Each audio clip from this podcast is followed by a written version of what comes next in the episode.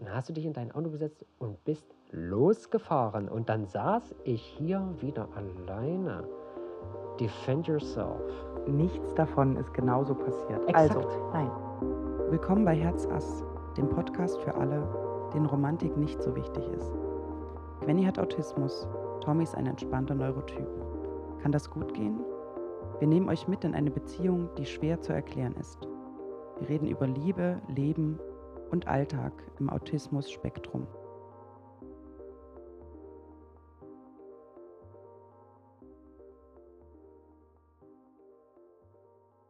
Willkommen zur sechsten Folge von Herz Ass. Es ist Sonntag, Nachmittag. Wir sitzen wie immer bei Gwenny in der Küche, bei Kaffee und Eistee.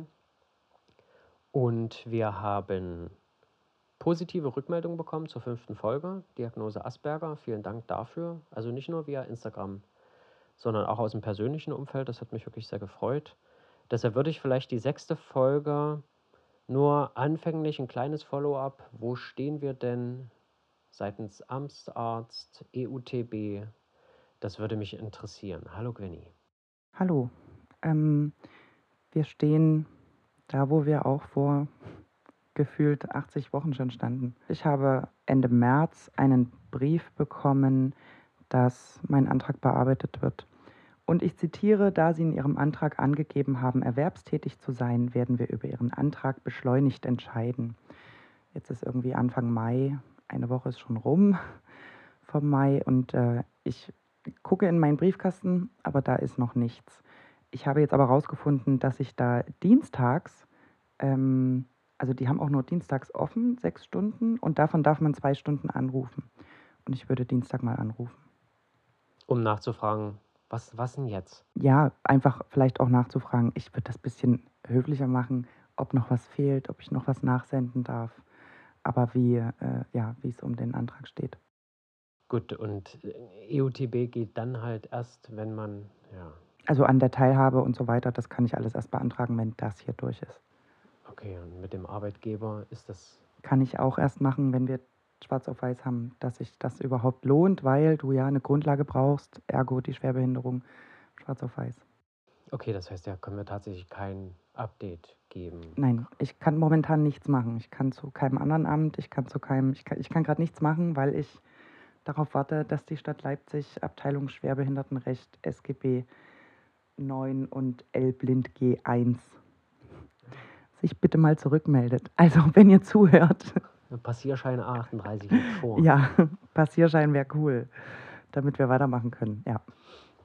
Okay, dann vielleicht einfach off-topic in eine Situation, die ich sehr spannend fand, weil ich nicht wusste, ich, was ich damit machen soll, wie ich damit umgehen kann. Ähm, und vielleicht nehmen wir die Situation, um vielleicht einen Einstieg zu haben, was, was dann deinem Kopf so vorgeht. Ähm, war, glaube ich, auch ein Samstag, Nachmittag, nach Mittagsschlaf. Hast du dich angezogen, kamst dann nochmal in die Tür, weil ich gelesen habe und sagtest zu mir, ich gehe jetzt in die Stadt, du kannst liegen bleiben oder nach Hause gehen. Das waren die Optionen, die ich hatte. Ähm, lass mich mal an dem Denkprozess, der davor stattgefunden hat, nehme ich mal an, einfach mal teilhaben, damit ich weiß, wie ich vielleicht hätte besser reagieren können als was? kann, ich, kann ich mitkommen oder ist das schon ausgeschlossen, ob der Optionsauswahl, die ich habe? Das würde mich einfach mal interessieren. Ähm, ja, dazu sage ich gerne was. Dazu fällt mir aber auch noch eine andere Situation ein, in der ich ich glaube, ich muss anders anfangen. Ja, also in so einer Situation, ähm, es gibt manchmal so Momente, äh, wo sich der Tag gliedert in äh, morgens irgendwie, jetzt, ich nehme jetzt mal einen typischen Samstag, da stehen wir morgens auf, ähm, also jetzt ein Samstag ohne Kinder, stehen wir morgens auf, beziehungsweise ich stehe auf, also physisch. Tommy wacht nur auf und verbleibt dann im Bett und liest. Ähm, und ich äh, bringe ihm Kaffee und dann gehe ich und mache Haushalt. So, also ich mache dann Wäsche und putze mal die Küche und so Blödsinn. Und dann fällt mir meistens noch irgendwas ein, was ich irgendwie in den Tagesplan integrieren möchte oder irgendwas, was ich gerne ausmisten oder keine Ahnung. Also ich mache dann da mein Ding, dann irgendwann noch einen Kaffee und äh, irgendwann steht Tommy dann auch auf. Das kommt immer darauf an, ob wir dann einen Te Termin haben im Sinne von, wir müssen irgendwo sein oder ob wir dann einfach Mittagessen machen und ich weiß es nicht. Ähm, und manchmal, wenn jetzt in der Woche oder Samstag Vormittag viel gemacht wurde, was weiß ich, wir waren draußen, ich glaube an dem Tag waren wir auch und haben irgendwas erledigt und ähm, wir kommen dann zurück und ich brauche diesen Schlaf. Ähm, den brauche ich ja nicht nur an, in der Woche, sondern auch am Wochenende, um mich auf die Woche vorzubereiten. Ähm, dann habe ich manchmal solche Energiefenster so und die ploppen aber einfach auf. Also das ist nichts, was ich jetzt vorher planen kann. Ich lege mich jetzt hin und dann können wir uns anziehen und können vielleicht nochmal in die Stadt gehen und äh, nee, sondern ich äh, bin dann quasi wieder da und ich brauche ja keine Anlaufzeit nach dem Aufwachen, im Gegensatz zu Tommy, der Anlaufzeit braucht und sich das nimmt und noch ein bisschen an die Wand guckt und nachdenkt oder an die Wand guckt und versucht nichts zu denken und äh, noch ein bisschen liest und der ganze Kram, das brauche ich halt nicht, sondern ich stehe auf und dann geht's los. Und manchmal komme ich in so ein Energiefeld, wo ich mir denke, oh, geil, irgendwie ähm, mein Lieblingsbuchladen, ein Safe Space, ähm, hat jetzt noch zwei Stunden offen und ich wollte mir doch das eine Buch nochmal angucken oder eins für mein Kind abholen oder ah, mir ist letztens aufgefallen, dass äh, dieser eine rote Faden, den ich für mein Bastelprojekt hatte, der geht jetzt zur Neige. Also ich finde dann quasi einen Grund, mich ins Getümmel zu stürzen und dann will ich los. So, weil ich halt weiß, oh, jetzt ist schon 17.30 Uhr, ich hier wegkomme ist 18 Uhr, dann habe ich nicht mehr so lange und so weiter. Und dann mache ich das einfach. Und dann liegt aber Tommy da und dann habe ich irgendwie, ja, dann impliziert das ja eigentlich diese Verantwortung, wir bereden das jetzt gemeinsam und dann entscheidet man, geht man nicht zusammen oder ist das jetzt noch nötig oder hatte Tommy andere Pläne? Ist mir in dem Moment einfach Bums, ich will dann einfach los. So. Und dann setzt bei mir tatsächlich ein Fluchtreflex ein. Also ich will dann auch schnell ankommen und schnell gehen. Und gestern zum Beispiel nach dem Mittagsschlaf hätte ich auch warten müssen, meldet sich Tommy jetzt, der war zu Hause nach der Arbeit, war auch total fertig, gehen wir jetzt gemeinsam einkaufen in den Baumarkt. Und ich dachte dann, nee, gehst jetzt einfach los, dann kannst du noch schnell ein Auto machen, dann kannst du noch mal in den Baumarkt fahren. Und dann tue ich das und dann ist mir eigentlich relativ bums, was du in der Zeit tust. Ähm, aber ja, ich komme natürlich dann einfach in den Raum, sage, ich gehe jetzt nochmal in die Stadt. Und ähm, ich glaube, ich habe auch nicht gesagt, du kannst jetzt mitkommen oder gehen. Du hättest doch einfach Du kannst liegen bleiben oder nach Hause fahren. Das habe ich so gesagt? Yes, ma'am. Das klingt aber gar nicht nach mir. Mm, doch. Nö. Mm, doch. Ich impliziere dann eigentlich aber nichts, sondern es liegt ja auf der Hand. Du kannst entweder mitkommen, liegen bleiben oder nach Hause fahren. Mm, die Option mitkommen gab es nicht. Ich schon. Ja, weil ich weiß, dass du nicht schnell genug bist für meinen Fluchtreflex. Ah ja. weil du würdest ja brauchen und deinen Kaffee noch ausdringen, dann willst du vielleicht nochmal duschen und nochmal aufs WC und dann, ach, und das dauert dann alles so lange und dann stehe ich da rum, aber ich bin doch schon lange angezogen. So.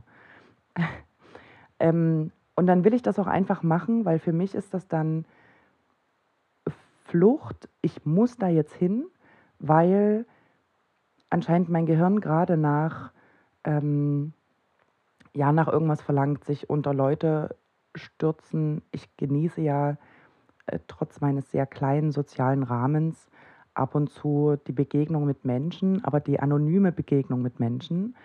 Und wo ginge das besser als in der Innenstadt, um noch einen Faden zu kaufen? Ähm, das heißt, ich will dann irgendwie raus und diesen Abend, diesen Abendvibe, den es dann da in der Stadt gibt, irgendwie ein bisschen mitnehmen und in meinen Bücherladen und vielleicht hat auch der andere, den ich mag, noch offen und vielleicht gehe ich auch noch mal in mein Bastelgeschäft. Und das heißt gar nicht, dass ich dort was brauche oder was kaufe. Es das heißt bloß, dass ich ja da irgendwie kurz rumschlendere und mir das irgendwie beim Regulieren hilft und mir das irgendwie und ich genieße diese ein zwei Stunden, die ich so alle drei Wochen abends alleine in der Stadt verbringe, zum Schlendern, was kaufen, mich überraschen lassen und ich muss auch zugeben, ich genieße die am meisten alleine. Wir gehen ja auch gerne zusammen mal in die Stadt oder irgendwo hin. Aber dann planen wir das meistens, dann haben wir meistens auch was, was wir besorgen wollen. Ähm, wir gehen ja selten einfach so zum trödeln. So. Und ähm, ja, und ich kann das dann einfach nicht unterdrücken. Ich wäre dann vollkommen unruhig zu Hause. So, weil ich wüsste, eigentlich wollte es ja nochmal los. Oh Mist, jetzt ist schon 19.10 Uhr. Na, jetzt noch losfahren macht gar keinen Sinn mehr. Und das vermeide ich, indem ich einfach, man nennt das so Snap Decision, also so ganz übereilte Entscheidung, anziehen, losgehen. Und da kannst du eh nicht mithalten. Also. Ne, konnte ich auch nicht. Also es gab die Option und dann habe ich gesagt, okay, und dann war die Tür zu. So, und dann hatte ich ja die zwei Optionen, entweder ich bleibe jetzt hier oder ich fahre einfach zu mir nach Hause, was ich ja dann auch gemacht habe. Ja. Ähm, wovor flüchtest du denn dann? Dann wahrscheinlich vor der Ruhe. Ich verbringe ja sehr viel Zeit zu Hause und ähm, manchmal will ich das so ein bisschen aufbrechen und mal rausgehen. Also ich bin entweder alleine zu Hause oder ich bin auf Arbeit und ähm, auf dem Rückweg von der Arbeit fahre ich an zwei Parks vorbei. Da steige ich so ein, zwei Mal die Woche aus und da laufe ich eine Runde oder ich setze mich auf eine Bank. Das heißt, ich bin entweder im Grün oder ich bin auf Arbeit oder ich bin zu Hause. Und jetzt mal Tage ohne Kind, da bin ich ja immer irgendwo und wir machen irgendwas. Ähm, und manchmal will ich das so unterbrechen und so ein bisschen ähm, das, also ich meine, das kennt man sowieso generell von vielen Frauen vor allen Dingen und auch von vielen so ADHS so ein bisschen so Dopamin durch, oh, jetzt habe ich mir diesen Faden gekauft. Und äh, ich weiß, das ist ungesund, dass man dann durch Konsum Dopamin, aber durch Konsum bekommt man halt Dopamin. Ähm, und ich übertreibe es ja nicht, also ich gebe da keine Hunderte von Euro aus, sondern ich freue mich über meinen 2,95 Band. Und dann weiß ich auch, oh, bei Rossmann gibt es das aber günstiger als bei mir am Bastelladen. Äh, Tommy kennt schon die Einführung in die Welt der Spartricks. Ähm, und ja, dann gehe ich einfach los und dann will ich einfach nur mal, nur mal gucken, nur mal durch einen Lego-Laden nur mal gehen. Und dann fällt mir ein, auch kurze Socken brauchst du eh. So, also es gibt immer einen kleinen Aufhänger, den ich, also ich habe immer einen Aufhänger, mal kurz in die Stadt zu gehen. Und an einem Tag in der Woche oder an einem Tag alle zwei Wochen denke ich, jetzt. Und jetzt machst du das. Und mich da nicht dran teilhaben zu lassen, also nur gedanklich ist das dann, weil du sagst, oh, wenn ich das jetzt alles erklärt habe, dann fragt er auch noch nach und dann komme ich hier nie los. Ist das der Grund, warum Ja, du dann das komme alles ich nie los. Und es ist tatsächlich auch so, dass ich manchmal durch den Laden gehe und dann fühle ich es in dem Laden nicht, dann gehe ich sofort wieder raus. Ich jetzt dir erkläre, dass wir da jetzt reingehen und ich dann aber kehrt mache und wir wieder rausgehen und in den anderen Laden und dann gehen wir aber vielleicht nochmal da, wo wir gerade hergekommen sind. Und dann will ich vielleicht auch nicht, dass du siehst, dass ich mir wieder drei Stickerbögen gekauft habe. Nein, So, nein. it's my secret getaway.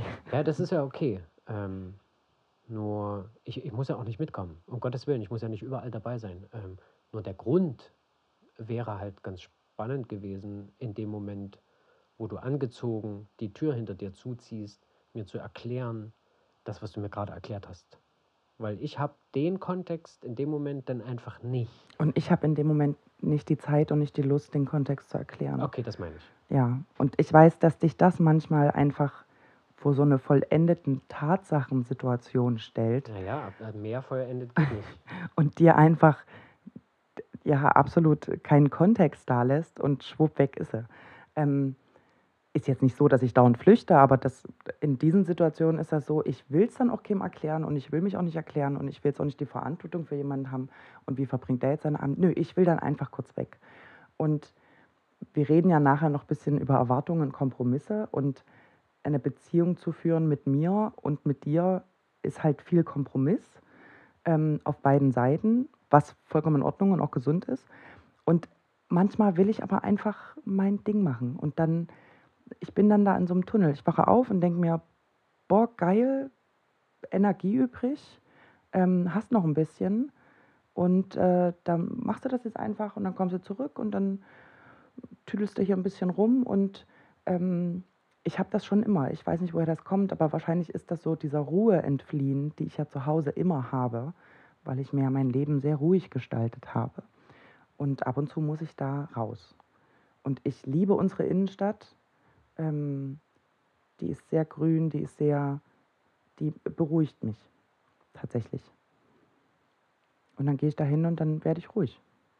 Und das verstehe ich jetzt auch. Also nachdem wir das... Und das, das ist gut. Was aber manchmal nicht geht, ähm, und die Situation hatten wir, also eigentlich ähm, wir haben unsere Kinder immer montags und dienstags. Und Mittwoch ist Gwenny-Tag. Das heißt, Mittwoch will ich meine Ruhe haben. Und wir haben das mittlerweile so etabliert, dass ähm, wir uns Mittwoch meistens nicht sehen. Ähm, also schon gar nicht geplant, sondern eigentlich wird über Mittwoch nicht mehr diskutiert. Mittwoch macht jeder seins. Und ähm, dann sehen wir uns aber fest immer Donnerstag. Und das heißt, Donnerstag ist unser Abend. Das ist auch ein bisschen doof, weil Tommys langer Arbeitstag ist Mittwoch. Das heißt, er ist Mittwoch manchmal erst halb um sieben zu Hause und ich halt donnerstags.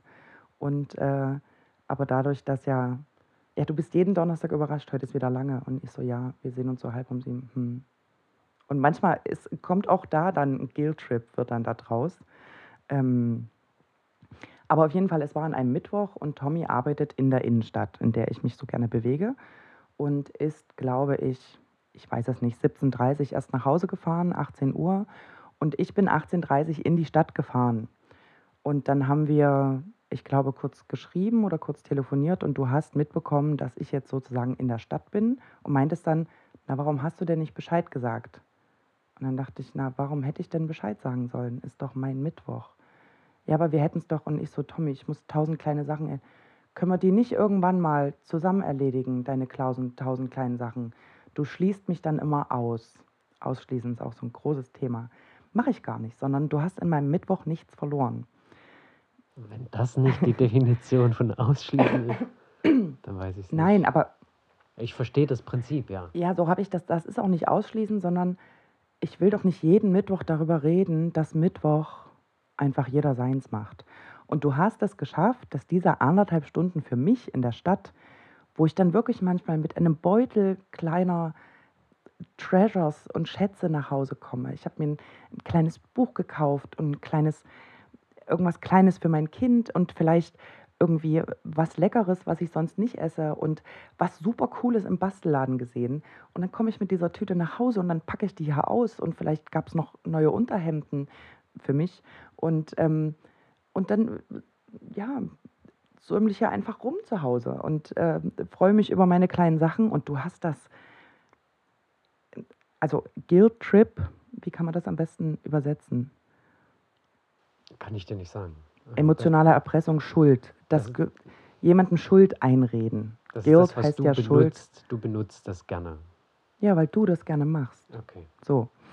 Das heißt, er hat dann einen Guilt-Trip draus gemacht und ich habe mich dann in der Stadt schlecht gefühlt, weil Tommy jetzt zu Hause ist und ich ihn nicht inkludiert habe in die tausend kleinen Sachen, die ich noch machen will. Ich musste was bei der, bei der äh, Krankenkasse einwerfen und ich brauchte irgendwie äh, Sportsachen fürs Kind, also irgendwas. Ich musste tatsächlich zwei, drei Sachen machen und äh, bin dann einfach im Buchladen geblieben, bis der halt geschlossen hat. Und, ähm, und das war dann so, oh, können wir nicht irgendwann mal, und wie ist denn das, wenn wir mal zusammenleben? Und dann war gleich wieder so ein, so ein Zukunftsinferno von, Gwenny kann keine Menschen in ihrem Leben haben und das ist alles nicht verbindlich und sie will immer alleine sein und sie schließt mich überall aus.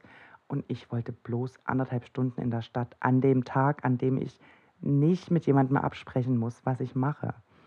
Ähm, das muss ich mit meinem Kind schon immer. Also ähm, diese Diskussionen, die sind dann manchmal so unfassbar anstrengend, weil du dich dann immer irgendwie doch noch versuchst, ne, du hättest doch aber, ja, ist doch Mittwoch, aber du hättest ja, ja, hätte ich. Ähm, und da macht Tommy dann manchmal so eine, er versucht sich dann hintenrum so reinzuschleichen in das, was ich tue und ist dann empört, dass ich ihn nicht freiwillig da reingeholt habe. Und das wird nicht passieren mittwochs, wenn wir nicht abgesprochen haben, dass Mittwoch unser Tag ist oder ausnahmsweise mal ein Mittwoch treffen, was wir aber nur machen, wenn Donnerstag nicht geht. So. Es ist schwierig. Ähm weil ich dann halt einfach denke in dem Moment, und das war gar nicht als, als Guild-Trip geplant. Das war tatsächlich einfach nur, ich war noch in der Stadt, sag doch Bescheid, dann machen wir das alles zusammen. Nee, du warst eben gerade wieder zu Hause. Nee, ich meine, ich war gerade noch ja. in der Stadt. So, sag doch irgendwie zehn Minuten vorher Bescheid. Dann bleibe ich noch da und wir machen das alles zusammen. Aber wie ich ja gelernt habe, ist die Entscheidung zu fahren eine Sekundenentscheidung. Das heißt, du kannst mir nicht mal zehn Minuten vorher Bescheid sagen, ich bin in zehn Minuten in der Stadt. Und das ja, jetzt aus der Sicht des Neurotypen, das ist manchmal einfach sehr schwer damit umzugehen und das dann nicht auf sich zu beziehen und zu sagen, okay, sie steht jetzt auf, zieht sich an und dann klickt die Haustür oder sie fährt in die Stadt, sagt nicht Bescheid und sagt dann, ja, ist mein Tag. So, das ist einfach, ja, ich verstehe die Routine und ich verstehe auch, dass du das brauchst und ich verstehe auch, dass der Mittwoch immer für dich ist. Aber es ist manchmal einfach noch nicht so persistent in meinem Kopf, dass jeder Mittwoch, auch wenn man sich hätte sehen können, alleine verbracht wird. Punkt. Das ist jetzt so. Und wenn man sich in der Stadt über den Weg läuft an einem Mittwoch, dann wird sich ignoriert, weil man den Mittwoch gefälligst alleine verbringt. Das war mir in dem Ausmaß ähm, nicht bewusst. Das bin ich ganz ehrlich, gebe ich zu. Okay. Nein, das war an dem Mittwoch tatsächlich auch so. Ich habe spät Mittagsschlaf gemacht, bin aufgewacht und dachte, tust du jetzt, ziehst du jetzt an, fährst jetzt los. Und da denke ich natürlich nicht dran, dann kannst du doch jetzt auch schnell Tommy Bescheid sagen. Dann kann er doch auch noch mit in die Stadt kommen. Dann ist er halt erst eine halbe Stunde in der Stadt. Und dann haben die Geschäfte noch genau 51 Minuten offen. Und dann, ich plane ja auch nicht, was ich dann dort für einen Ablauf habe, sondern wie gesagt, das geht manchmal drüber und drunter. Und ähm, ja, und da will ich einfach das in meiner Schnelligkeit tun, was zugegebenermaßen relativ schnell ist. Und da brauche ich keinen Klotz am Bein.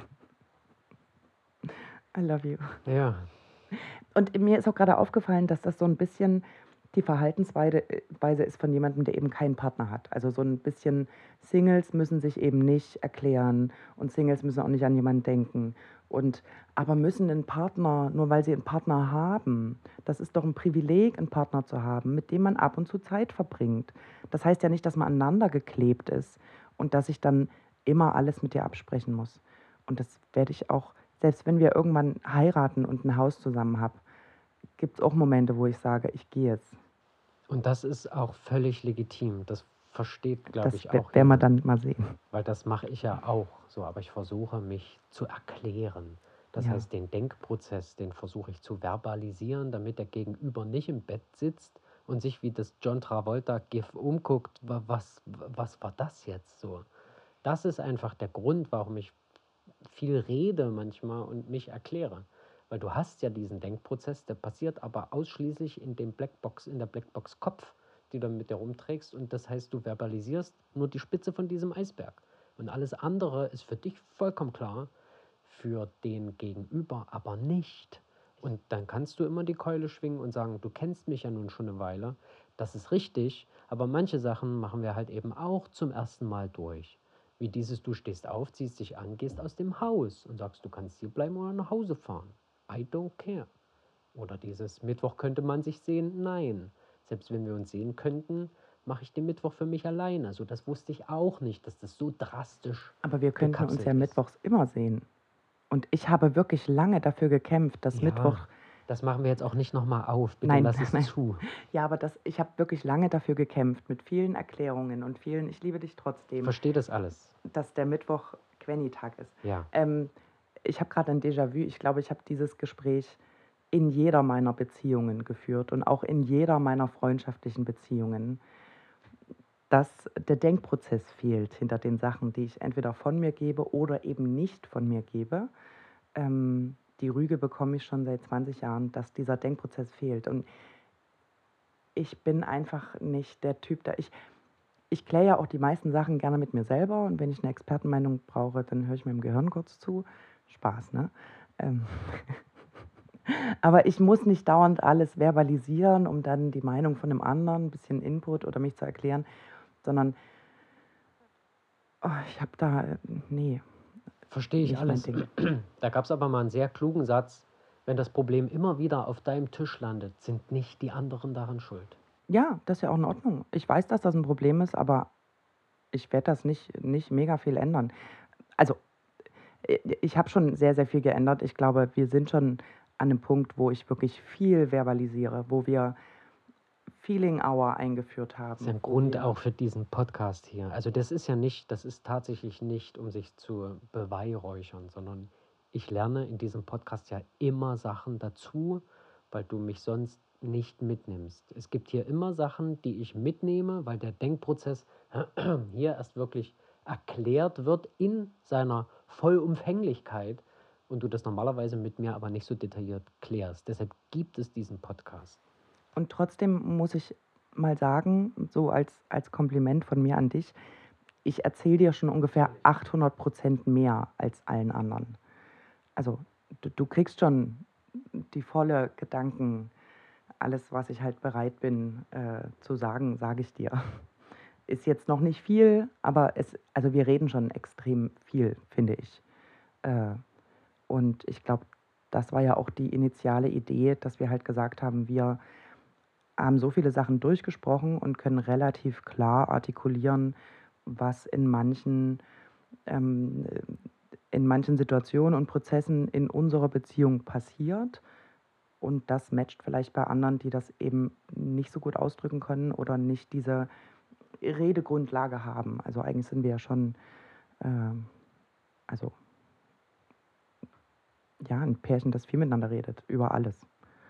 Und du hast eingangs gesagt, Erwartungshaltung, also das wäre tatsächlich meine Erwartungshaltung an dich ähm, nach wie vor, die wird sich auch nicht ändern, dass du bestimmte Sachen, die du, die atypisch sind, ähm, und da weiß ich manchmal nicht, ob du das einschätzen kannst, ob das eine atypische ist oder nicht. Das kommt ja noch dazu. Ja, ja, ich denke ja eben manchmal, das machen ja alle so, ist ja, doch ganz normal. But they don't.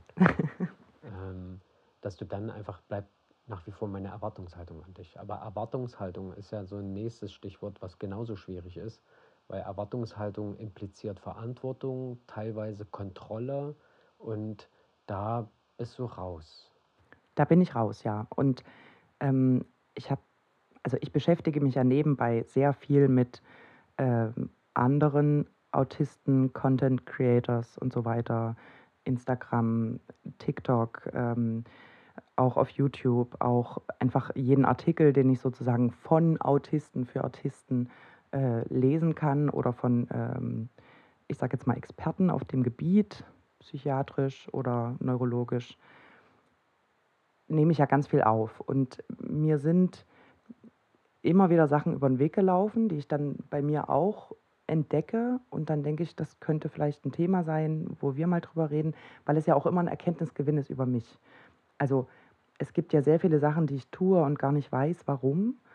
Und dann ist manchmal so eine kleine süße Maus im Internet und die weiß irgendwie, wie sie das jetzt in einen Satz gießt. Und dann denke ich, genau das, genau das meinte ich auch immer. Und ähm, jetzt ist bei uns, also bei zwischen mir und Tommy sowieso, Erwartungshaltung, Routinen, Regeln, Tradition, das ist sehr wichtig. Also Tommy mag es gerne vorhersehbar und ähm, geregelt und ich brauche es vorhersehbar und geregelt und wir haben beide unabhängig voneinander sehr feste Routinen. Also auch schon bevor wir zusammen waren, hattest du, glaube ich, deine Tagesroutinen in zwei, drei Bereichen und ich sowieso. Und das passt sehr gut. Und ähm, diesen einen Beitrag, den ich da gesehen hatte, ähm, die hat das nochmal formuliert, dass äh, wir Routinen brauchen, aber nur die von uns diktierten Routinen und auch nur wenn sie flexibel sein können. Das heißt, ich entscheide mich jeden Tag neu dazu, immer das Gleiche zu machen. Ich will aber nicht, dass jemand von mir erwartet, dass ich das immer so mache, sondern das ist etwas zwischen mir und mir. Ähm, und wenn wir jetzt zum Beispiel, wir haben eine Routine, wo ich Tommy morgens Kaffee ans Bett bringe. Und das mache ich gerne so und er freut sich drüber und ähm, das ist keine ich sage jetzt mal, Dienstleisterhandlung oder keine, also er muss sich jetzt nicht schlecht fühlen, sondern ich bringe ihm diesen Kaffee wirklich gerne, ähm, weil ich sowieso schon aufstehe und hier durch die Wohnung mache und ähm, eine rauchen gehe und die Brotbüchsen vorbereite. Und also ich bin morgens, ich stehe auf und dann mache ich Sachen.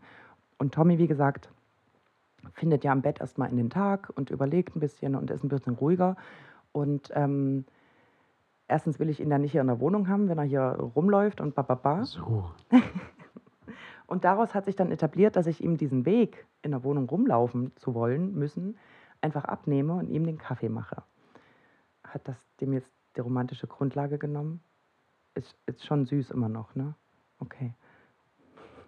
Also, wir profitieren beide davon. Tommy kriegt seinen Kaffee.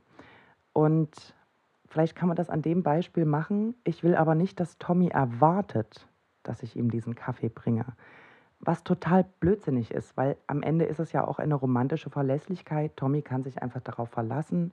Er bekommt diesen Kaffee, ohne dass er sich blöd fühlen muss, weil er mich ausnutzt oder was verlangt und ich bringe ihm diesen Kaffee gerne. Aber ich möchte, dass diese Erwartung flexibel bleibt. Das heißt, ich entscheide mich jeden Morgen neu dazu, meiner Routine weiterhin nachzugehen. Sobald jetzt aber Tommy zum Beispiel sagen würde, wann kommt denn jetzt mein Kaffee, da würde ich wahrscheinlich böse werden. So innerlich, mal ganz kurz. Das würde mir nicht schmecken.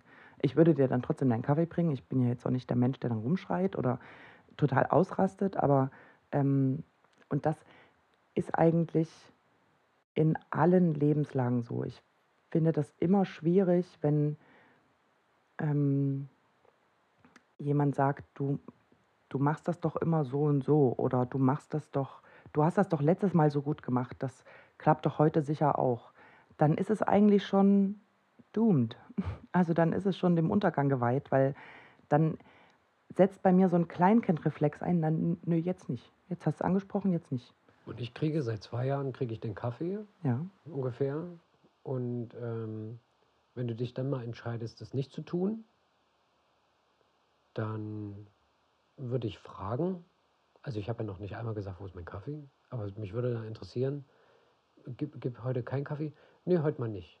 So, und dann aber zu wissen, dass nichts mit mir zu tun hat, weil der normale Reflex wäre, habe ich das falsch gemacht? Warum? Hä? Krieg zwei Jahre einen Kaffee und jetzt nicht? Komisch. So, und da würde ich jetzt wieder alle, ähm, alle Neurotypen mitnehmen, die dann natürlich jetzt wissen, ob der Optionalität dieser Routinen, weil du hast ja nur für dich entschieden. Nee, heute mal nicht. Nur um zu gucken, kann ich denn die Routine aufbrechen? Ist das denn immer noch in meiner Kontrolle? Oh ja, ist immer noch in meiner Kontrolle. Dieser gesamte Denkprozess, der entzieht sich mir ja. Ich erwarte von einer Routine, dass die immer so ist. Ist die Routine nicht so, dann denke ich, hoppla, es, was ist der Grund? So, und der, der letzte Grund, an den ich denken würde, wäre, dass die Routine bei dir optional ist, sondern der erste Grund wäre, was habe ich falsch gemacht? Und um das Ganze noch zu komplementieren, es kann nicht nur sein, dass ich eines Morgens denke, kann ich meine Routine aufbrechen? Ähm, es kann auch einfach tatsächlich sein, dass ich mit einem so antisozialen Mindset zum Beispiel aufstehe. Ich mag was an mir nicht, ich mag gerade Gesellschaft nicht, ich mag gerade, und das klappt ja eigentlich immer wunderbar. Das ist aber auch ein Wunder, dass das mittlerweile wunderbar klappt, weil ich früher morgens sehr wütend, also als Teenager war ich morgens wütend, wenn Leute zugegen waren. Also ich bin da richtig bis hin zum Weinen und also das war zu viel für mich und das hat sich irgendwann gelegt und mittlerweile bin ich morgens eigentlich im Sonnenschein und gut drauf und so habe auch die Energie. Ähm, es kann aber auch sein, dass ich mal so einen Tag habe und das ist sehr selten, wo ich einfach aus dem Zimmer will und dann will ich mein Ding machen. Dann will ich nicht noch mal rein und dich noch mal sehen, weil ich einfach gerade keine Gesellschaft ertrage. Also das könnte auch passieren. Und dann ist das auch ein Denkprozess, in den ich dich in diesem Moment nicht mitnehmen will, weil ich dann wüsste, das ist jetzt natürlich hypothetisch. Tommy guckt gerade wie, oh Gott, oh, kann das auch noch passieren? Ähm, weil in dem Moment würde ich es dir auch nicht erklären, weil zu so einer antisozialen Einstellung dann ja auch ein gewisser Mutismus gehören würde. Und wenn ich dann also diese, diese Büchse aufmache und dir erkläre, ich kann gerade nicht mit Menschen, liegt nicht an dir, aber ich will dich jetzt tatsächlich nicht sehen die nächsten 40 Minuten. Wir können uns nach dem Duschen und nach unseren Morgenroutinen sehen und dann gehen wir eh aus dem Haus. Ähm, dann würde ich dir das nicht erklären wollen, damit du dann nicht fragst, woran liegt es denn heute? Kann ich was für dich tun?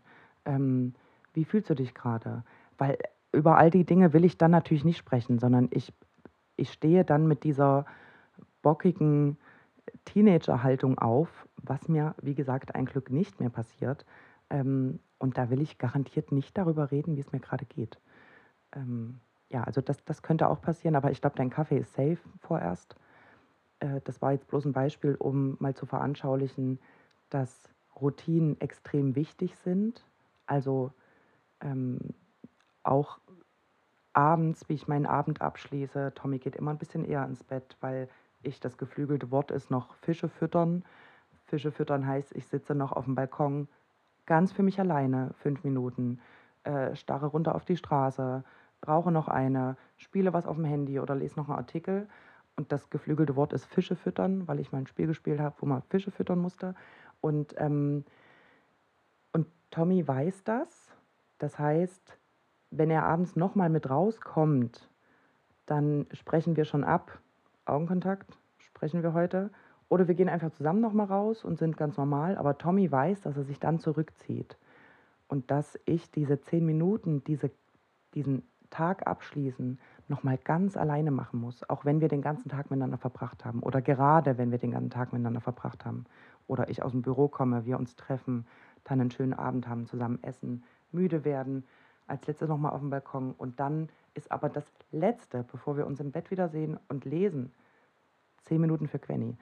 Und das hat Tommy relativ früh verstanden und die zehn Minuten gibt er mir auch immer und da bin ich sehr dankbar. Und wenn ich da mal eine Viertelstunde sitze, weil ich äh, den Mond angucke, ähm, da kommt auch nie irgendwie, wo bleibst denn du oder, also das machst du hervorragend. Und das ist auch eine Routine ähm, und die, ich weiß genau, dass die nicht optional ist. Die, die muss einfach sein, weil ansonsten wäre ich super gestresst und unreguliert auf dem Weg ins Bett. Ähm, aber ja, irgendwie, man kann mir halt dann so Routinen kaputt machen, wenn man dazu etwas sagt oder wenn man sie halt erwartet oder wenn man, es sind meine Regeln. So, und ich möchte nicht kontrolliert werden. Äh, ich will mich nicht eingesperrt fühlen und ich will mich nicht. Ähm und das ist eben in Beziehungen und deswegen ist, glaube ich, Beziehungen egal welche, also ob das jetzt eine Liebesbeziehung ist wie bei uns oder eine freundschaftliche Beziehungen, fußen auf Erwartungen. Die fußen auf erwartbarem Verhalten, auf erwartbaren Intervallen. Ähm, wann sieht man sich, wann tut man was zusammen, wie oft geht man in den Garten, wie oft geht man mit einer Freundin mal ein Glas Wein trinken, wann hat man sich zu melden.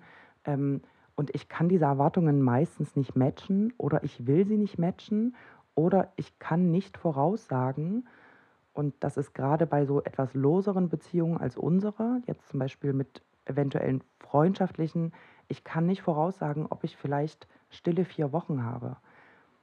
Das sind ja Wochen, die du gar nicht mitbekommst als Partner, sondern es gibt tatsächlich, manchmal schreibt mir eine Freundin eine SMS, ich lese die acht Tage nicht, dann lese ich sie, dann brauche ich noch zwei Wochen und dann schreibe ich mal zurück. So, aber für mich ist das alles nicht, Info erhalten. Als erstes konnte ich mich nicht damit auseinandersetzen. Ich wollte sie einfach nicht lesen. Dann war diese Phase von, ja, da stand eine Info drin. Okay. Aber natürlich erwartet jemand eine Antwort. Und irgendwann wird man halt dann müde und möchte dann nicht mehr mit der, ja, nicht, äh, nicht verlässlichen Person zu tun haben, nämlich mit mir in dem Moment, ähm, weil ich kann das eben nicht voraussagen. Und ich weiß, dass da so viel Enttäuschung und so viel gebrochene Erwartungen in der Vergangenheit ähm, passiert sind, dass ich sowas generell jetzt komplett aus dem Weg gehe. Aber was ist der, also das, das ist übrigens der Grund, warum ich meistens in eine SMS eine Frage reinpacke, weil ich gemerkt habe, dass das Muster von dir ist, wenn dir jemand eine ah. Frage stellt, dann schreibst du gleich zurück, weil er könnte klar. ja ein Problem haben und du könntest helfen. Ich verrate auch mal was von mir.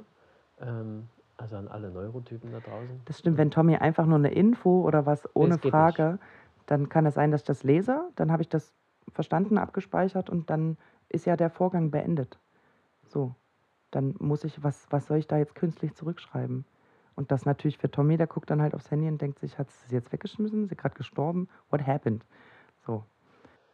Und ist das, ähm, was, wo ich nochmal glaube ich, einsteigen wollen würde, ist dieser Kontrollpart. Also ist denn für dich, was Erwartungen anbetrifft, Kontrolle oder das, was ich mir vielleicht denke, ist das so ein, so ein Rechtfertigungszwang? Also ich glaube, das ist fast weniger Kontrolle als mehr sich rechtfertigen zu müssen, warum man jetzt so ist, wie man ist. Das stimmt, das spielt da auch mit rein. Und lange bevor Asperger im Raum stand, ist vielen Leuten schon aufgefallen, dass ich mich permanent rechtfertige. Also, ähm, dass das bei mir so ein Impuls ist, genau zu erklären, warum ich was mache. Und das ist super anstrengend, auch für mein Gehirn. Aber stellen wir uns jetzt mal vor, ich versuche irgendwie äh, sparsam zu leben und ich will auch, dass die anderen das wissen, damit ich, ich glaube, mit diesem Rechtfertigen möchte ich vermeiden, dass hinter meinem Rücken Assumptions, ja, auch Annahmen, Annahmen dass, dass einfach Annahmen aufgestellt werden, ach, die ist so und so, ach, die macht das deswegen und deswegen. Und deswegen komme ich immer ins Oversharing. Also ich erzähle dann einfach alles und alle Zusammenhänge und dann rechtfertige ich mich. Und also ich habe mir jetzt neue Schuhe äh, gekauft, aber nur 42,95. Die waren nämlich 50 Prozent und dann habe ich nochmal, weil an dem Tag war ein Super Sale und so weiter. Und das interessiert die Leute gar nicht. Die denken sich, ja, geile Schuhe. Und ich denke aber, ich muss doch dazu sagen, dass die auch günstig waren. Ich kann mir die tatsächlich leisten. Ähm, und ja, da ich, ich permanent rechtfertige ich mich für die Sachen, die ich kaufe und für die Sachen, die ich mache und für die Sachen, die ich geplant habe, dass das auch alles Sinn macht. Also ich würde jetzt in den Garten fahren, weil das macht jetzt Sinn, das Gras ist schon wieder gewachsen. Und Tommy hört nur in den Garten fahren und denkt sich, yo, lass uns doch einfach morgen in den Garten fahren. Und ich will ihm aber natürlich erklären, dass das total Sinn macht. Wir müssen prüfen, ob Wasser wieder da ist und Ösen ins Sonnensegel machen und die eine Pflanze wollte ich doch noch ausgraben und dann kann ich dort auch gucken, ob Papa schon wieder, äh, also ob wir schon wieder den, den Transporter voll kriegen für eine Grünabfuhr und all das ist für dich vollkommen belanglos, ähm, sondern für dich ist nur Garten, ja, gute Idee. Wir, du weißt ja auch, dass wir da drei, vier, fünf Sachen zu tun haben, aber du musst sie nicht vorher verbalisieren. Und jetzt merkst du schon das Dilemma, in dem ich bin. Entweder bin ich im Oversharen. Das heißt, ich erzähle alles und alle Zusammenhänge und alle Schritte, die ich mir gedacht habe und die Rechtfertigung dazu und die Grundlage meines Seins. Und, ähm, oder ich erzähle eben gar nichts. Weil vielleicht auch das Gefühl, was ich in vielen, vielen Situationen über Jahrzehnte mitbekommen habe, ist, Quenny, du erzählst zu viel. Komm mal auf den Punkt. Komm, fang jetzt mal wieder. Du bist, hast bei A angefangen, jetzt sind wir über D nach Z, aber B hast du mir gar nicht erklärt und eigentlich müssen wir von A zu B kommen. Aber ich komme halt über D und Z und V nochmal zurück zu E, nochmal bei A und dann erkläre ich dir B, obwohl du nur B wissen wolltest, nämlich Mittwoch Zeit, Garten gute Idee. Aber ich musste noch erklären, warum und warum der Mittwoch und wie das Wetter ist. Und deswegen ist das vielleicht auch mein innerliches Dilemma. Vielleicht sage ich jetzt gar nichts, weil dann wird das wieder als sinnlos Oversharing ähm, und du machst jetzt so viele Gedanken und das interessiert keinen, das ist vollkommen belanglos. Ja. Und dann weiß ich manchmal nicht, rede ich jetzt zu viel oder zu wenig und dann rede ich manchmal einfach gar nicht, weil irgendwie den richtigen, äh, die, die, richtige Anzahl an Wörtern, die finde ich sowieso nicht. Und das fand ich auch in dem Gutachten, ähm, das ich aus der diagnostischen Klinik bekommen habe, äh, da stand drin, dass äh, Frau Gohlke hat kein Gefühl dafür, ähm, ich glaube für den Detailgrad. Ja, für den Detailgrad oder wann es angemessen ist zu reden. Oder wie, wie viel Reden angemessen ist. Also da stand quasi drin, die labert zu viel, ja. wenn sie mal anfängt. Oder sie redet halt gar nicht. Ähm, und ja, das dann nochmal da so zu lesen war so, okay, es ist ja wirklich offensichtlich, die Frau kennt mich überhaupt nicht und hat das sofort aufgeschrieben. Ähm, ja, und es gibt auch Tage, da rede ich kein Wort mit meinen Kollegen und dann gibt es Tage, da erzähle ich denen jeden Mist und gestern und ich hatte einen Dorn im Fuß und dann, äh, und dann musste Tommy mit einer Pinzette und dann war das Wetter so und, und die denken alle, Quenny, interessiert uns nicht, aber. Also ich bin manchmal beeindruckt, was deine Kollegen über mich alles so wissen.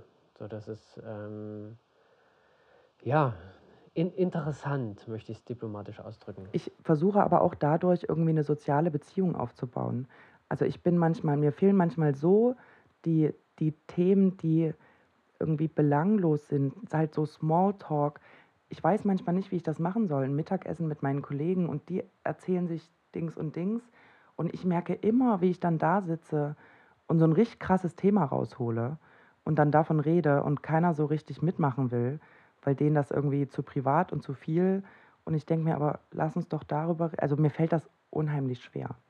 Und eigentlich haben wir bei Kontrolle angefangen, ne? Und ich habe mich jetzt hier ich habe gerade Oversharing gemacht und habe zu viel erzählt. Es tut mir sehr leid. Ähm wie war die initiale Frage? Ne, die hast du eigentlich ganz gut beantwortet. Also, für mich war dieses, ähm der die Routine ist für dich sehr wichtig und wird irgendwie negativ konnotiert, wenn dich jemand kontrollieren möchte, respektive erwartet, du hast es gestern gemacht, also machst es heute wieder. Ja. Ähm, und dann nochmal die Brücke schlagen hin zu SMS gar nicht lesen, das, das verstehe ich noch nicht ganz. Also wenn du, wenn du im Oversharing bist oder wie auch immer man das bezeichnet, wie kann es dann sein, dass man einfach nicht, dass man jemanden vier Wochen nicht auf eine SMS antwortet? Also dazwischen drinne, weil ich ja weiß, dass du die Leute nicht vergisst, sondern die nehmen einen halben Kron, ein halbes Kron in deinem Hinterkopf, nehmen all die Leute ein, die auf eine SMS von dir warten. Die sind da, jeden, mit denen stehst du auf, mit denen gehst du ins Bett. Das heißt, du vergisst die ja alle nicht, aber du entscheidest dich aktiv dagegen, nee, heute nicht. Weil ich die mentale Kapazität dann nicht habe. Weil das tatsächlich, und ich versuche die manchmal, manchmal, wenn ich die in der Vorschau sehen kann auf meinem Handy, dann ist gut, weil dann weiß ich schon, was der Inhalt ist, ohne dass quasi das blaue Häkchen gelesen erscheint. Ähm, ich will nicht, ich will quasi dieses Fenster nicht öffnen von, sie hat es gelesen. Warum antwortet die denn nicht? Ich finde das Fenster von, die hat es ja noch gar nicht gelesen, die kann ja noch gar nicht antworten. Auch wenn das Fenster absurd lang wird, ist es immer noch besser als das Fenster, sie hat es gelesen und jetzt kommt einfach nichts. Also aktives Ignorieren. Ich, ich kann es dir nicht sagen. Ich, ich kann es dir nicht sagen. Das, das ist. Ähm, ist das ähnlich wie Briefe öffnen, dass man. Ja, vielleicht ist da irgendeine Angst, dass eine Erwartung gestellt wird, eine Angst, dass ich was falsch gemacht habe, eine Angst, dass ein Treffen erwartet wird. Ähm, ja, irgendwie ich, ich kann es manchmal, ich kann es nicht sagen. Es ist, und das ist ja auch was, womit ich richtig, richtig zu kämpfen habe. Also, dass dieses, dass manchmal einfach die mentale Kapazität, ich bin im Auto, fahre von einem Termin zum anderen, SMS ploppt auf von einer Freundin, Sprachnachricht.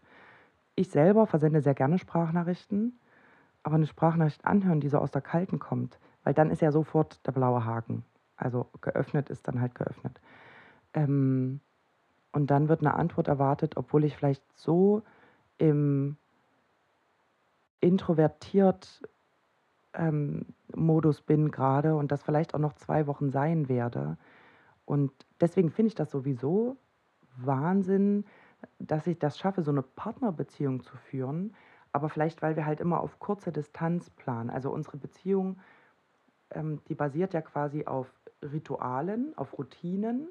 Ähm, auch mit kinderfrei und Kind und das hat ja auch immer alles geregelte Tage und geregelte Wochenenden. Und ähm, dann basiert das auf, wenn wir etwas planen, dann sehr kurzfristig. Also wollen wir morgen nochmal zu Ikea, brauchen noch was. Ähm, wollen wir heute mal schnell die Autos zusammenwaschen. So. Das heißt, das sind kurzfristige Pläne. Wenn ich jetzt aber mit jemandem ähm, einen Plan mache, wollen wir uns in zwei Wochen mal treffen. Ich kann dir nicht sagen, wie es mir in zwei Wochen geht ich, dann ist dieser Druck da, diese Erwartung. In zwei Wochen, an diesem Tag, muss es mir so gut gehen, dass ich Lust habe und Kapazität und Körnchen, abends meinen Abend mit einer Freundin in einer Bar zu verbringen. Aber vielleicht kann ich das an dem Tag nicht. Und vielleicht ist auch dieser Gedanke daran, das muss übermorgen klappen, das muss morgen klappen, ähm, so, dass ich dann deswegen nicht kann. Und es ist, ja, ich weiß es nicht. Und das habe ich ja tatsächlich auch einmal mitbekommen. Da, da wurde eine neue Freundschaft angebahnt. Äh, die, die zwei, drei Tage davor waren der Horror. Also was sage ich, was ziehe ich an, was erwarten die? Das war, glaube ich, nur gemeinsam basteln oder so. Das war jetzt gar nichts wie, wie, setzt man sich hin? Wie setzt äh, man sich hin? Was sprechen wir? Was ja. darf ich sagen? Was darf ich nicht sagen? Oh, ich bin im Basteln aber tatsächlich auch gut, können die mich dann nicht leiden, wenn ich so gut basteln kann, nehme ich mich da lieber zurück, ich stelle mich mal lieber am, äh, am Ende der Reihe an, wenn die irgendwie die Bastelutensilien ausgeben und so weiter und so fort. Also das war ein riesen Denkprozess für, ja, du triffst halt äh, random people. Übrigens, dieser Denkprozess, das klang jetzt super eingebildet. Ich bin gut im Basteln, ich will dann da nicht die. Be ich bin es halt einfach. Das ist für mich eine Feststellung, eine vollkommen wertfreie Feststellung, dass wenn jemand mit mir basteln geht, ich mache das halt sehr gut. So, das klingt super arrogant, oder? Nö, also ich ich weiß ja, wie es aussieht, so und ich kann ja kann Okay. das ja bestätigen. Aber ja, das klingt natürlich und du bist ja dessen bewusst.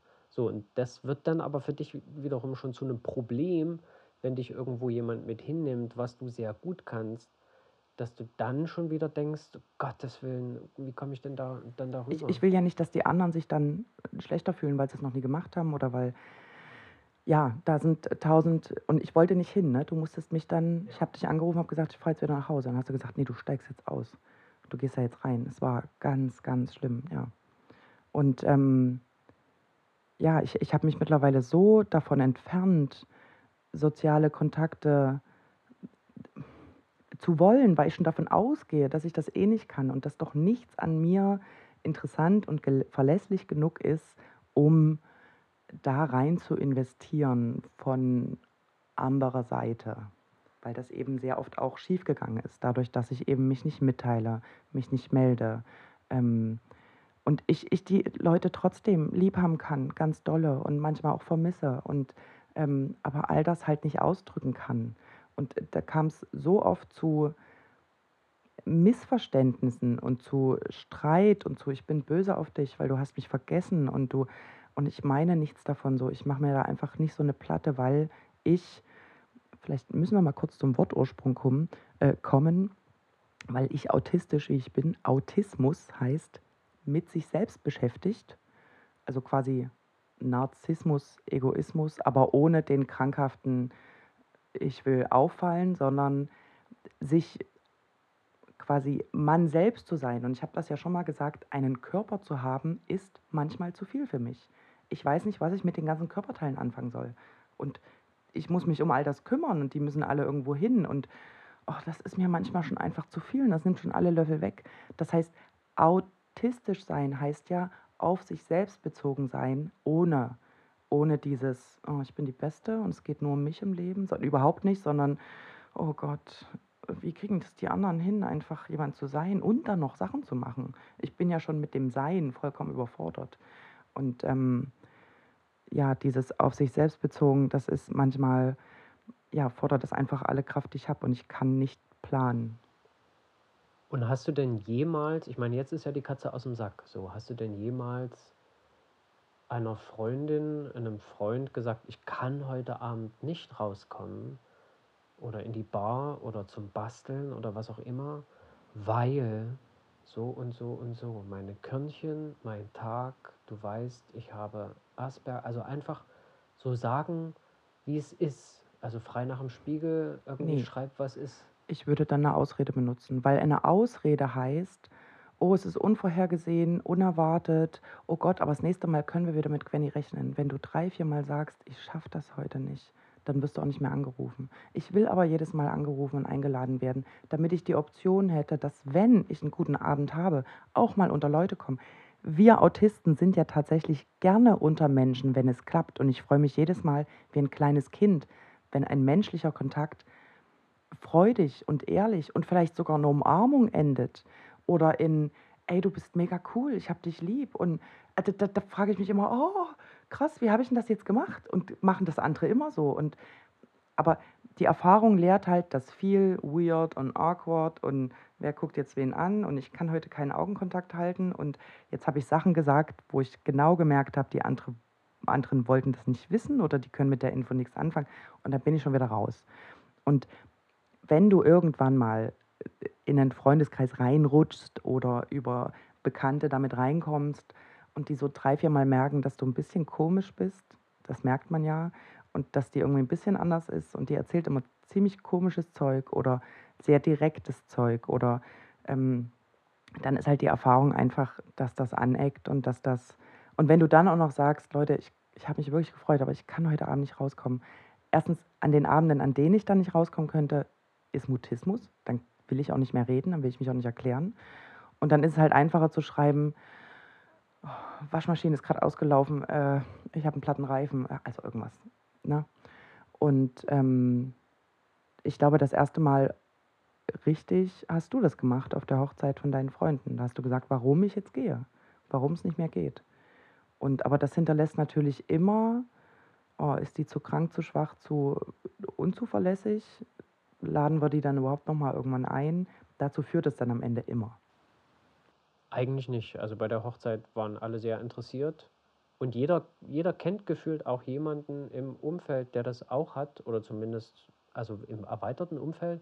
Und dann ergibt sich ein ganz spannendes Gespräch. Also ich habe mich dann permanent nur unterhalten mit verschiedenen Leuten über diese Thematik. Und es waren auch Psychologinnen am, äh, am Start bei dieser Hochzeit. Das war, also niemand hat gesagt, um Gottes Willen. So. Nein, natürlich sagt das niemand. Aber jetzt überleg dir mal, du hast einen Freund, wir nennen jetzt mal Paul. Und Paul ist eigentlich Teil eures Freundeskreises. Und ähm, dann kommt Paul den einen Abend nicht und dann habt ihr euch auf ein Bier verabredet, da ist Paul schon wieder nicht da und ihr habt irgendwie keinen Gruppenchat, sondern zwei, drei Leute schreiben auf Signal und Paul und Anton muss mal irgendwie so Bescheid sagen. Und wenn das fünf, sechs Mal passiert ist, dann ruft doch keiner mehr Paul an. Rufst du den beim siebten Mal immer noch an und sagst, wir gehen heute wieder Bier trinken? Ja. Okay, dann bist du wirklich einfach ein süßer, süßer Typ, der allen siebte Chancen gibt.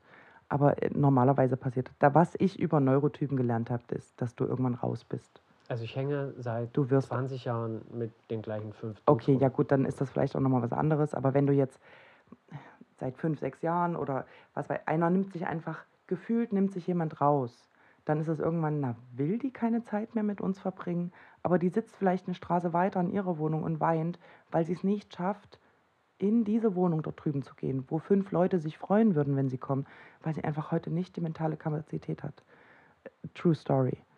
So, und, ähm, und irgendwann wirst du nicht mehr angerufen und irgendwann fahren deine Freunde alleine auf einen Kurztrip und irgendwann gehen deine Freunde alleine Trampolin springen, weil Quenny hätte mal nicht angerufen, du hättest, wärst doch, das ist doch nicht dein Ding, ist doch eh nicht dein Ding, du wärst doch sowieso nicht mitgekommen. So. Und ja, das passiert, das kann man denen dann nicht mal übel nehmen, aber ähm, ja, es wird sich dann einfach getroffen und du bist dann so nach und nach weg, weil du dich halt selber rausradierst, obwohl du es gar nicht möchtest. Deswegen brauche ich Freundschaften, wo das egal ist, wenn man sich mal 20 Jahre nicht sieht. Da fängt man einfach an, wo man vor 20 Jahren aufgehört hat. Und das kann man natürlich nicht erwarten. Das wirft natürlich die spannende Frage auf. Magst du Trampolin springen? Ähm, ich gebe jetzt mal eine ehrliche Antwort. Ich bin eine Frau, ich habe ein Kind bekommen, seitdem nicht mehr, aber vorher ja. Okay. Gut. Erwartungshaltung damit weitestgehend abgeschlossen, das Thema? Oder gibt es jetzt noch irgendwas, was du ganz gerne besprechen wollen würdest in diesem Rahmen hier, in diesem Sonntagnachmittag, was Erwartungshaltung, nicht erfüllte Erwartungshaltung, Erwartungshaltung parsen, kann ich ganz schlecht.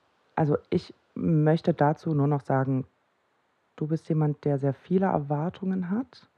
Ähm, und ich glaube, das ist von Tag eins unser einziger Streitpunkt eigentlich. Wir streiten ja eigentlich über nichts, aber bei uns clasht es manchmal ganz schön krass, wenn einer was still erwartet hat, der andere nichts davon wusste. Weil auch Tommy kann sehr still erwarten, ohne mir Kontext zu geben. Ich kann das mittlerweile erraten. Ähm, und ich merke, und das meinte ich vorhin mit Kompromissen, dass du unheimlich adaptierst und vorausschaust und versuchst, Sachen anzunehmen.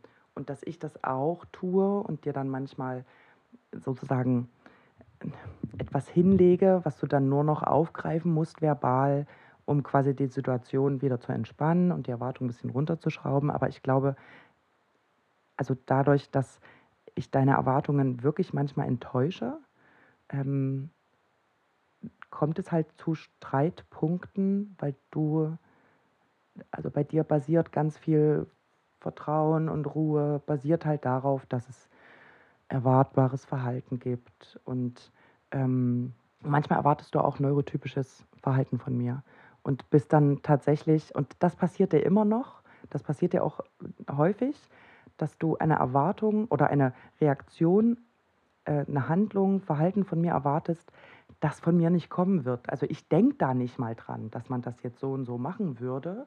Und du bist dann enttäuscht, weil ich es halt nicht gemacht habe, aber du hattest halt eine neurotypische Erwartung an mich.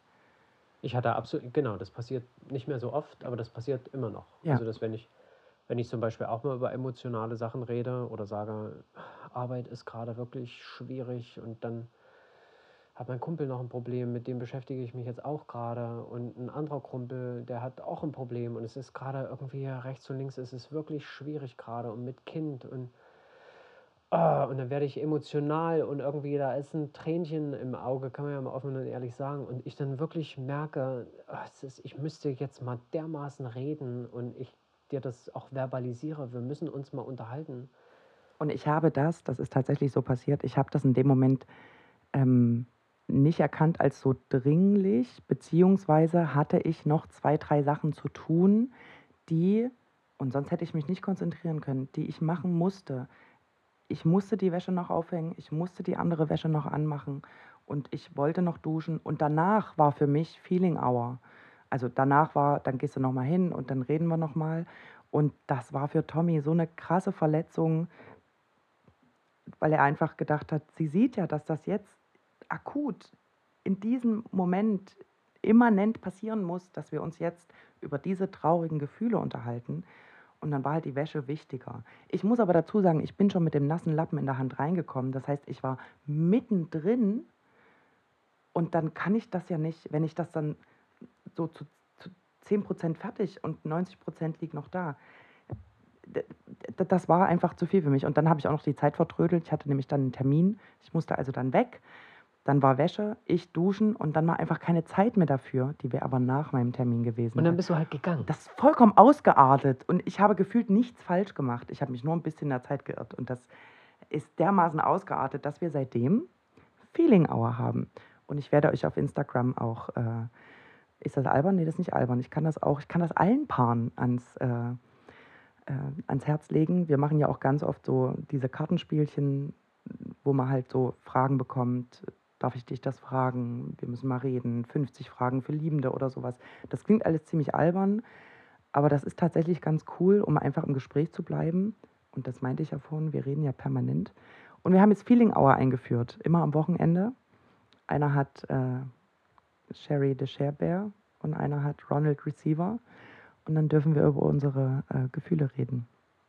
Und ich will nur noch mal da möchte ich schon nochmal einsteigen. So. Bitte. Das ist, äh, die, Wunde, Gerne. die Wunde ist nicht zu. So, ähm, dass wenn ich da wirklich, und das, das geht jetzt wahrscheinlich auch wieder raus an, ähm, an, an die Neurotypen, die äh, neurotypisches Verhalten erwarten von Neurodivergenten. Also egal, was man dann nun hat. Aber ähm, ja, und in dem Zeitpunkt oder zu dem Zeitpunkt, wo ich dir das alles erzählt habe und wo das sehr emotional war und wo irgendwie die, die Kumulation an Sachen, die mich wirklich bedrückt haben, offensichtlich gewesen wäre für jeden Neurotypen, okay, äh, die, die Wäsche kann jetzt nicht wichtiger sein. Und du hast mir ja beim Erzählen schon äh, nonverbal mitgegeben. Nun komm auf den Punkt. So, ich muss hier noch was machen. Du hast da mit deinem Lappen rumgewedelt und du hattest so diesen Fluchtreflex. Nee, du, nee, warte mal, warte mal, warte mal. Du lässt mich jetzt mal ausreden. So, du, das war für mich ersichtlich, dass du gerade, du willst hier wieder weg, weil du musst noch Sachen machen. Und ich dachte mir, es kann doch, ich sitze hier, ich heule fast, es kann doch nichts wichtiger sein, als mir gerade mal ein bisschen Zeit und Empathie zu schenken. Und dann hast du die Wäsche aufgehängt, dann warst du duschen, dann hast du gesagt, ich habe jetzt noch einen Termin und dann hast du dich in dein Auto gesetzt und bist losgefahren. Und dann saß ich hier wieder alleine. Defend yourself. Nichts davon ist genauso passiert. Exakt. Also, nein. Aus meiner, aus meiner Warte. So. Ich war dabei, Wäsche aufzuhängen und du hast entweder gerufen oder ich bin nur kurz rein. Ich habe Wäsche verräumt, die eine verräumt, bevor ich die andere eingehangen habe, äh, aufgehangen habe. Und in dem Moment, weil ich ja dann im Schlafzimmer war, hast du irgendwie angefangen, über Belangloses zu reden. Und dann sind wir irgendwie zur Arbeit gekommen. Und dann wurdest du auf einmal traurig, weil dann die ganzen Sachen kamen. Das heißt, wir waren gar nicht so richtig im Gespräch, sondern du hast gesehen, sie verräumt ja noch Wäsche. Du hast quasi den Moment genutzt, um mich so in dieses Gespräch reinzuziehen. Dann hast du mir noch was auf dem Handy gezeigt. Das heißt, ich hing so halb auf dem Bett, mit den Füßen noch auf dem Boden. Du zeigtest mir das auf dem Handy und dann auf einmal wurde das Gespräch übelst deep. Und dann habe ich auch gesagt, ja, äh, äh, und äh, ist das jetzt irgendwie, und also, was weiß ich, weinst du jetzt und, hm, und bla. Und dann hast du aber, ich habe dann auch gefragt, na, willst du jetzt reden? Darf ich noch kurz raus? Ich habe wirklich gefragt, darf ich noch kurz raus? Das, ja, ja, ist schon okay, ist schon gut. Ja, und das war mein Fehler. Da hätte ich sagen müssen, Ja, nein, und ich weiß. Und das look heißt. Und das heißt dann, Ja, ja, ist schon gut, du kannst schon gehen. Genau. Ja, wenn du sagst, ist schon gut, kannst schon gehen, dann ist das für mich eine Aussage und dann ist das gut und dann kann ich auch kurz rausgehen. Dann ist da wieder eine ungesagte Erwartung darunter, ähm, die eigentlich heißt, du musst jetzt selber entscheiden und du musst jetzt bitte mal mich angucken und du musst jetzt sofort hierher kommen und wir müssen das jetzt bereden. Das siehst du doch. Nein, du hast aber gesagt, ist okay, du kannst kurz raus, weil du ja auch gesehen hast, ich war mitten im Task. So, und ich habe dann auch angeboten, als ich gemerkt habe, das artet jetzt hier aus, dann lasse ich jetzt meinen Termin sausen, dann bleibe ich jetzt. Nee, jetzt kannst du auch gehen. Und dann war einfach Bitchtown open. Also es war, ja. Okay, also es, wir haben das, glaube ich, beide. Gut verdrängt? Nee, nee, Doch. wir haben es einfach unterschiedlich erlebt, diesen Tag, diese Situation. Und die Konsequenz daraus war, dass ich Feeling Hour mit äh, dem Sharebear und dem Receiver. Also nur mal so, wer den Teddy hält, darf reden und der Receiver, also der Empfänger, hält ein anderes Kuscheltier und die beiden hören zu. Es klingt super albern, oder? Aber äh, wir sind eigentlich ziemlich ausge, ausgekochte äh, Draufgänger. Ein, aber in Feeling Hour haben wir beide quasi ein Kuscheltier und äh, wer halt den Bär hält, der darf erzählen und der andere muss zuhören. Und das gibt mir den Raum. Und wir nennen das das Stage, das gibt mir den Raum, weil das, das, das Problem. Die Bühne, sagst du. äh, die du brauchst eine genau. Bühne. Die, Bü- ich brauche manchmal, ja, ja, und das ist auch genauso. Ja. Weil, äh, und das habe ich dir jetzt auch gesagt, irgendwie, das heißt ja nicht, der Podcast heißt ja nicht Tommys Magic Stunde, sondern es geht halt um dich und es geht um den Asperger. Und War aber geht, deine Idee. Ja, ich weiß, natürlich war es meine Idee. Ich wollte dich ja äh, zurück in die Beziehung locken. Ja, das ist vielleicht ein anderes What? Ja, Du hast mich quasi auf die Bühne geprügelt richtig, ja. äh, und, und jetzt bist du sauer, dass ich eine Bühne habe. Nein, nein, ich wollte dich über nirgendwo hinprügeln. Ähm, worauf ich nur hinaus will, ist, dass dieses Thema Asperger nicht nur seit der Diagnose, sondern auch davor und seit wir uns mehr damit beschäftigen, ähm, omnipräsent ist, möchte ich meinen. Also Ja, auch für mich. Ich meine, ich habe den Asperger, aber ich kapsel den ja von mir ab. Also gefühlt ist es ja die Beziehung Tommy, Gwenny und der Asperger. Und der ist aber halt leider auf meiner Seite. Ich will ja diese Bühne gar nicht. Ich wäre ja gerne 1,50 und grau und würde gar nicht auffallen. Aber natürlich ist dieses Thema omnipräsent, auch für mich. Und ich muss mich damit auseinandersetzen. Und ich bin mir dessen auch bewusst, und alle drei Wochen, ich weiß, du willst was sagen, ähm, alle drei Wochen fange ich auf einmal an zu heulen und bin mir ganz sicher, morgen verlässt mich Tommy, weil er sagt, er hat keinen Bock mehr auf diesen Scheiß. Und wenn ich dann tatsächlich mal, äh, wenn es mir auch mal zu viel wird und es irgendwie äh, die, die Kumulation der verschiedenen Eig Ereignisse mich dazu hinreißen lässt, auch mal emotional zu werden und wirklich äh, dir offensichtlich äh, mein Herz ausschütte, um etwas Empathie zu erhaschen, ähm, dann erwarte ich mir auch mal eine Bühne. Und dann denke ich mir, wie kann man denn dafür jetzt einfach keine Zeit haben? Wie kann man denn seine Wäsche aufhängen? Wie kann man sich dann duschen und dann das Haus verlassen? Wie, wie geht das? So, wir, wir kümmern uns doch sehr oft und ich mache das auch sehr gerne und mich interessiert das und das darf auch da sein. Die Bühne für dich darf auch da sein. Das ist ja auch okay. Aber wie kann man denn, wenn ich mal ein bisschen Bühne einfordere, sich dann so verhalten? Und das ist mein Problem gewesen mit, wie kann man sich so arschig in Anführungsstrichen neurotypisch verhalten? So, ich hätte alles anders machen sollen und dieses Nein, geh jetzt nicht oder ja, du kannst schon gehen.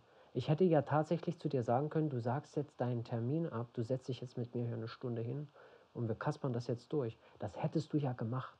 Ja, ich hätte dann gesagt, okay, kann ich, also vielleicht mache ich jetzt meinen Termin und wir sehen uns dann dann, also einfach so ein bisschen, wir gehen danach Kaffee und Kuchen essen und dann ist auch Zeit für Gefühle. Aber mir ist gerade aufgefallen, vielleicht bastel ich dir einfach eine Karte und das ist jetzt, das ist wie mein Emote. Wir haben ja Emojis für, ich kann was nicht ausdrücken. Und wenn Tommy das Gefühl hat, er braucht jetzt auch mal Bühne, ähm, also wenn ich nicht, wenn wir nicht sowieso über deine Gefühle geredet haben oder ich dir nicht genug zugehört habe, könntest du ja eine kleine Karte an so einem Eisstiel haben und die kannst du immer dann aus der Hosentasche ziehen. Ich mal dir da so eine kleine Theaterbühne drauf mit einem Herzen und dann weiß ich, Tommy und seine Gefühle brauchen heute mal außerhalb der Feeling Hour gesondert Bühne und dann können wir das auch machen. Und Feeling Hour ist ja auch nur einmal eine halbe Stunde aller zwei Wochen. Also es kann durchaus passieren, dass ich dazwischen fühle. Ja, aber in den zwei Wochen, wir reden oft genug über deine ganzen Gefühle. Der fühlt ja immer zu, irgendwas. Und ich höre da auch immer zu. Und manchmal fühle ich ja auch was. Und dann versuchen wir, mir die Worte zu entlocken, wie ich das, was da gerade, wie man das sagen kann. Aber ich finde die Karte mit der Bühne und dem Herz, das ist ähm, eigentlich ein ganz gutes Bild und für mich eigentlich äh, mit dem Blick auf die Uhr auch ein schönes Schlusswort für diese Folge, denn du wolltest gerne noch über Safe Food, Safe Places reden. Safe Items. Safe Items. Gibst du vielleicht einen kurzen Ausblick für Folge 7? Ja, ich würde gerne über ja, Safe Spaces reden und was alles dazu gehört, dass man äh, ruhig ist. Also sozusagen äh, Sachen, die einem ähm, eine ruhige Grundlage geben im Alltag. Und das kann eben, das können Gegenstände sein, das kann Essen sein, das können Orte sein, ähm, auf die man immer wieder zurückkommt, also auch routiniert. Und ich denke, das geht sehr, sehr vielen Autisten so äh, im ganzen Spektrum. Und dazu würde ich gerne nächste Woche was sagen. Dann bedanke ich mich recht herzlich bei dir und bis zum nächsten Mal. Tschüss.